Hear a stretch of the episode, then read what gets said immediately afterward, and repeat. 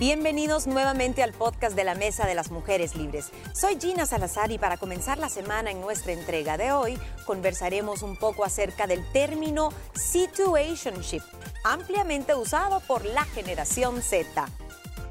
Y damos inicio a la Mesa de las Mujeres Libres y recordarles que pueden escuchar todo el contenido de nosotros a través de la plataforma de podcast. Miren, las personas cambian, sabemos que la sociedad cambia e incluso la forma de concebir el amor está cambiando de una manera que agárrese que le vamos a contar. La situationship se presenta para los más jóvenes como la mejor forma de satisfacer las necesidades enamorosas sin tener que tener la presión, ojo, del compromiso y las etiquetas de pareja.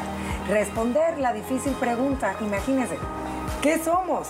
Ya no es un problema para la juventud actual, para la del día de hoy, sobre todo cuando hablamos de esa generación Z, que son más o menos los nacidos alrededor del año 2000. Miren, pues en los últimos años se ha disparado un fenómeno que le dice adiós al amor tradicional, las etiquetas de pareja y las ataduras del compromiso. Una situationship reemplaza a la tradicional relación amorosa por la situación amorosa, donde las personas involucradas pues acuerdan mantener una conexión física y emocional sin necesidad de tenerla que etiquetar. Ah, usted ya había escuchado esto. Escríbanos y coméntenos a través de nuestro número de WhatsApp. Mis liberadas, ¿qué tal con este tema? Antes de entrar, quiero definir algo.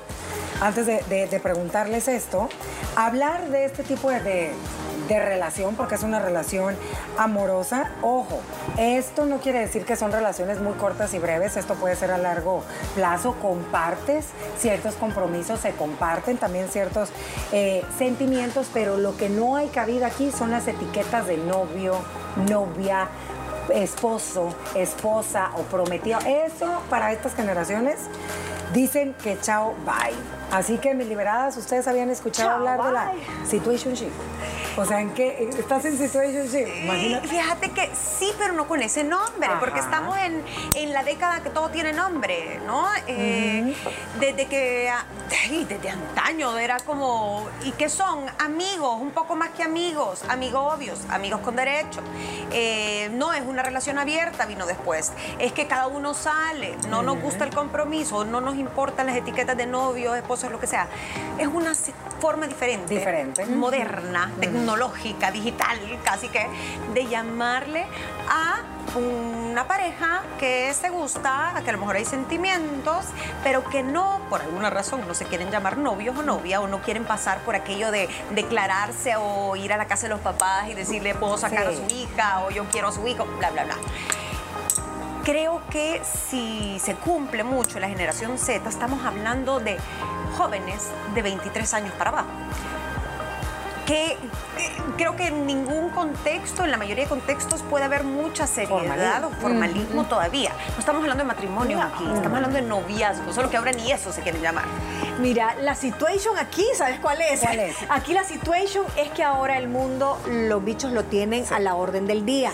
Y el atarte a una relación ya muy formal y decir mi novia, mi novio, mi prometido, mi- te limita esa accesibilidad que ahora todos tienen al mundo y no les gusta. También coincido que es una forma de ponerle ese label a todo. Ahora tenés que estar con una etiqueta. Para todo, todo tiene un síndrome. Todo es el trastorno. Todo es con nombre y apellido. Y entonces, ¿esto qué es? Siempre ha existido. Y yo les tengo otra pregunta. ¿Por qué será que estas nuevas generaciones, sobre todo la generación Z, que ha venido a revolucionar y nos ha venido a educar en varias cosas, tanto lo hemos platicado aquí en varias mesas con ustedes, hasta el compromiso en ciertas áreas laborales? Ajá. Vienen nada más en eso, que son chavitos, ojo, no estamos etiquetando y no estamos generalizando, pero sí es, ah, no me gusta, me voy. ¿Me entiendes? A lo que empieza a veces no termina, pero porque así son las nuevas generaciones. Quiero pensar que la tecnología ha tenido mucho que ver en todo esto y también está teniendo que ver en que las relaciones no quieren que sean tan formales. Dos, ¿qué será? La educación que se ha recibido por parte de los padres en casa, el ejemplo que como padres dan, su personalidad, la cultura, o sea, en el país donde tú radicas, tus tradiciones, parte de las amistades con las que te rodean, o es la tendencia de estos, eh, de esta generación Z de ser así? Yo creo que todo lo que mencionaste anteriormente influye, pero es algo generacional. Claro. Es algo que ahora pueden darse el lujo de decirlo y tal vez no se van a ver criticados, no se van a ver como bichos raros, Ajá. sino que es una posibilidad más de las cientos que tienen ahora. Que si no quieren novio o novia, está perfecto, tienen 20 años. Que si no quieren comprometer, perfecto. Que si quieren conocer, denle. Lo que yo creo es que tiene mucho que ver con las modas, y lo decía Mónica, hoy en, en- en esta de llamarle a todo por, por un nombre específico que sea catchy, así como hay influencers, hay situationships. Antes era el estatus de Facebook. ¿Cuál era tu estatus? ¿Single, o sea, soltero? O in a relationship, en una relación O o it's complicated, Ah. es complicado. O Ay. engaged, comprometido. Sí. The situationship es como dejarlo a la imaginación para vos no perderte la oportunidad de que si por ahí te sale algo mejor, todavía no te ven como tomado, como fuera Claro, del como- mercado. como y no apartado. creen que Eso es. puede ser también todo lo contrario. Es la palabra perfecta o la, la etiqueta perfecta para los que sí, ne- sí quieren tener algo, pero necesitan un nombre para aventarse. O sea, si vos estás en una fiesta y conoces a alguien y Pero tenés le dirías, 19 ¿quieres ser mi años, situationship? Ajá. No es que le digas que quieres ser una pero al sentirse ya el bicho o la bicha que están en una situationship, ya tienen un sentido de pertenencia Ya. con el otro.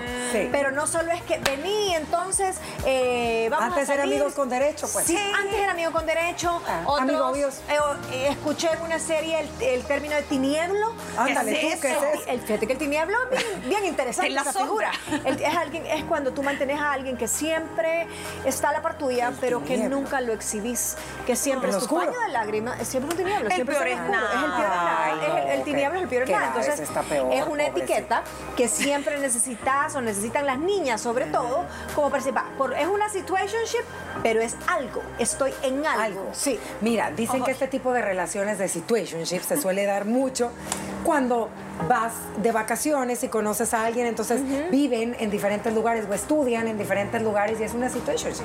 Porque tenemos algo, pero no somos nada. Así quiero yo tratar de entender un poco de esto. Ojo, si hay confianza en ese tipo de relaciones, si se conocen, hay sentimientos compartidos, tienen conversaciones mutuas, pero no hay un compromiso, no hay una etiqueta. O sea, no eres mi novio, o sea, no te voy a dar explicaciones y cuando quiero te veo y cuando no.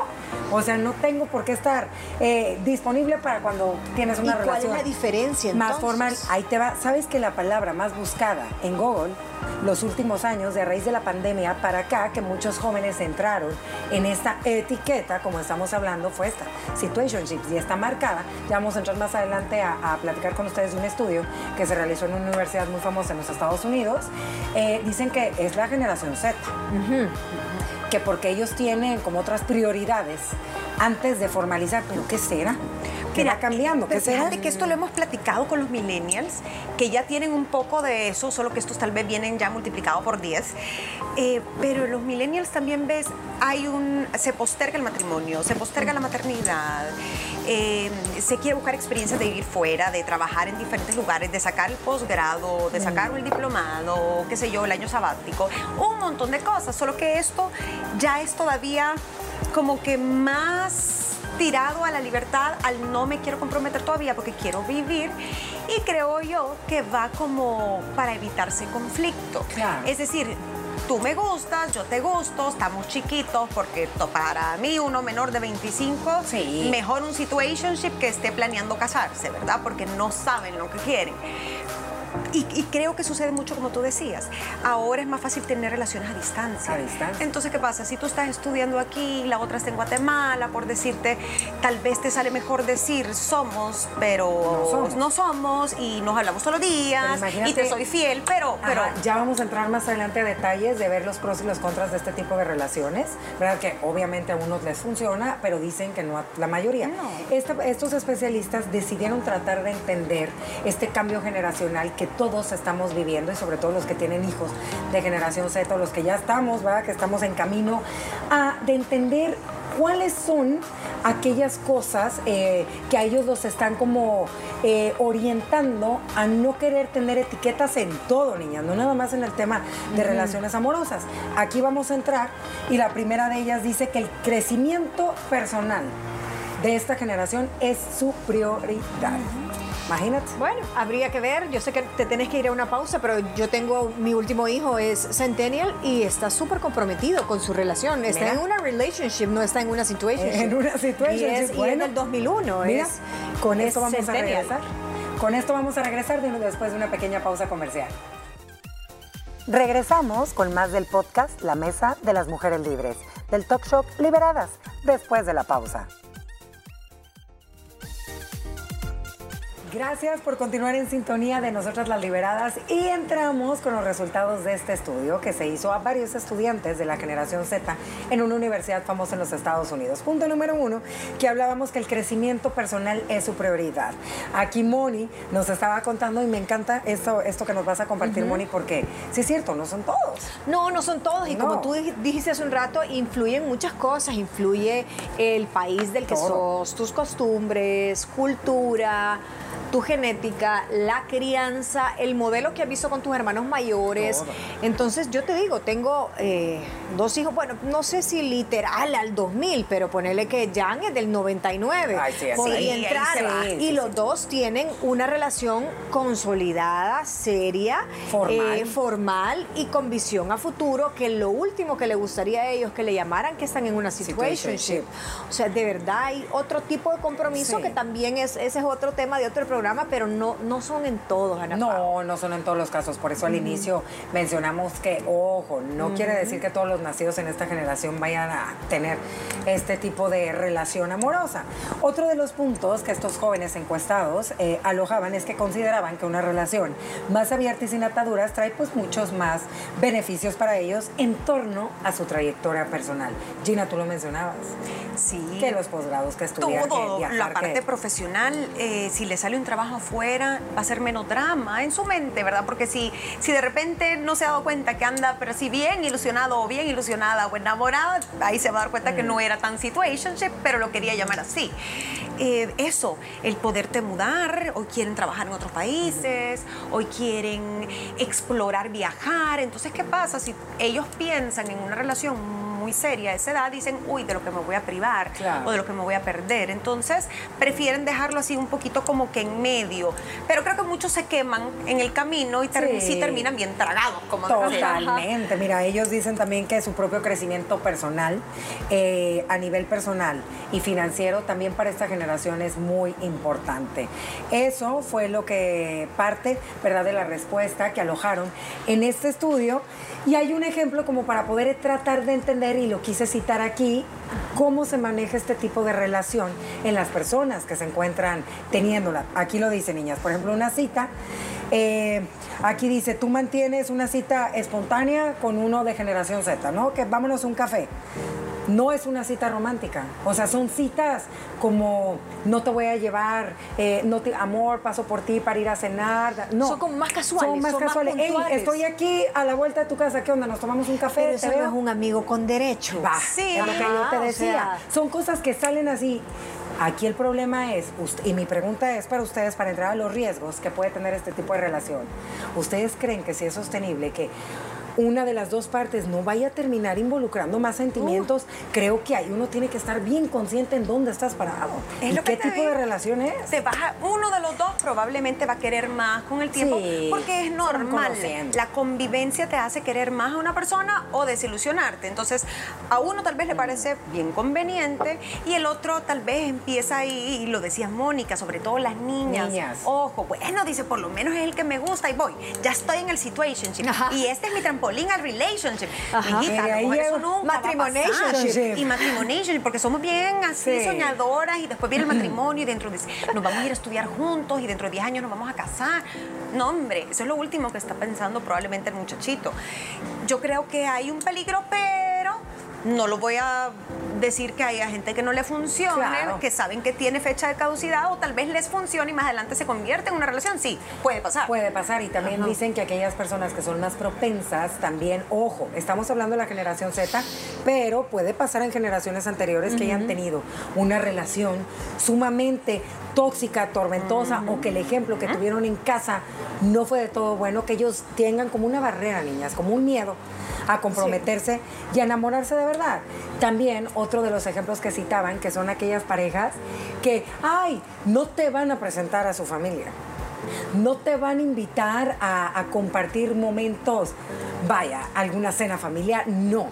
O sea, aparecen, dicen que son parejas que se completan más en el tema sexual que ya en el tema de tu día a día. Pero es que también, bueno, es, es como cuando te llaman, es que tiene un con qué. Un con qué? Ajá, un con qué. O sea, sos compatible Sí. en la parte sexual, pero jamás se van a llevar a la casa de su mamá. Entonces, es simplemente cambiarle la etiqueta. Yo creo que esto también te da la oportunidad para que cuando cambia esa, esa década, porque tu cerebro cambia cada cinco años, cada 10 años, tus expectativas, tu decepción, tus decepciones, todo va cambiando. Y entonces, si estás en una situationship, ya no te cuesta tanto decirle, ¿sabes qué? Esto empezó nada más así como entre tinieblo y situationship y que sí, que no. Y ahorita yo ya quiero otras cosas. Nos divertimos, la pasamos bien, somos compatibles en muchas cosas. Duró lo que tenía que durar, pero yo acabó. ahorita sé, te tengo que decir que me tengo que ir a estudiar una maestría o a mis papás los mudaron de país y tengo que estarlo viendo, entonces nuestra relación ya no va a ser funcional Claro. y me tengo que ir. Así que muchas gracias y si te vi, me acordaré de los buenos momentos. Ahora imagínate para la persona, con este ejemplo que está citando, que ya se enamoró. Terrible, Sí. terrible, pero creo que los que entran en esta relación, al pasar tal vez los primeros meses ya se dan cuenta, aunque no se lo digan explícitamente, que están en un situationship. Sí, claro. Y el problema es que es a lo que te arriesgas.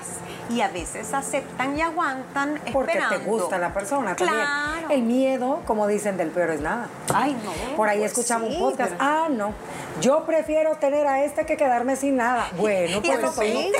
No te No, andes y a los 20, quejando. ¿cómo te vas a Imagínate, pero yo estaba tratando de entender este situationship, que nace como tal, este nombre sí nace como tal, para la generación centennial, porque eh, por el tema que les da miedo cierto tipo de compromisos.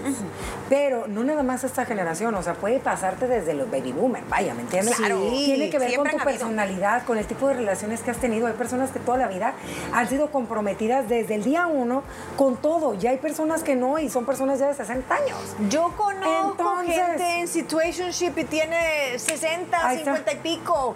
Claro, pero sí, casi todos los que conozco vienen de un mal pasado. ¿Verdad que vienen sí? de una relación tóxica, vienen de un divorcio eh, muy costoso, donde los han dejado en bancarrota o que les han sido infieles, sobre todo cuando el, el cuernudo es el Hijo, hombre. el hombre, no Ahí que se queda en una situationship forever.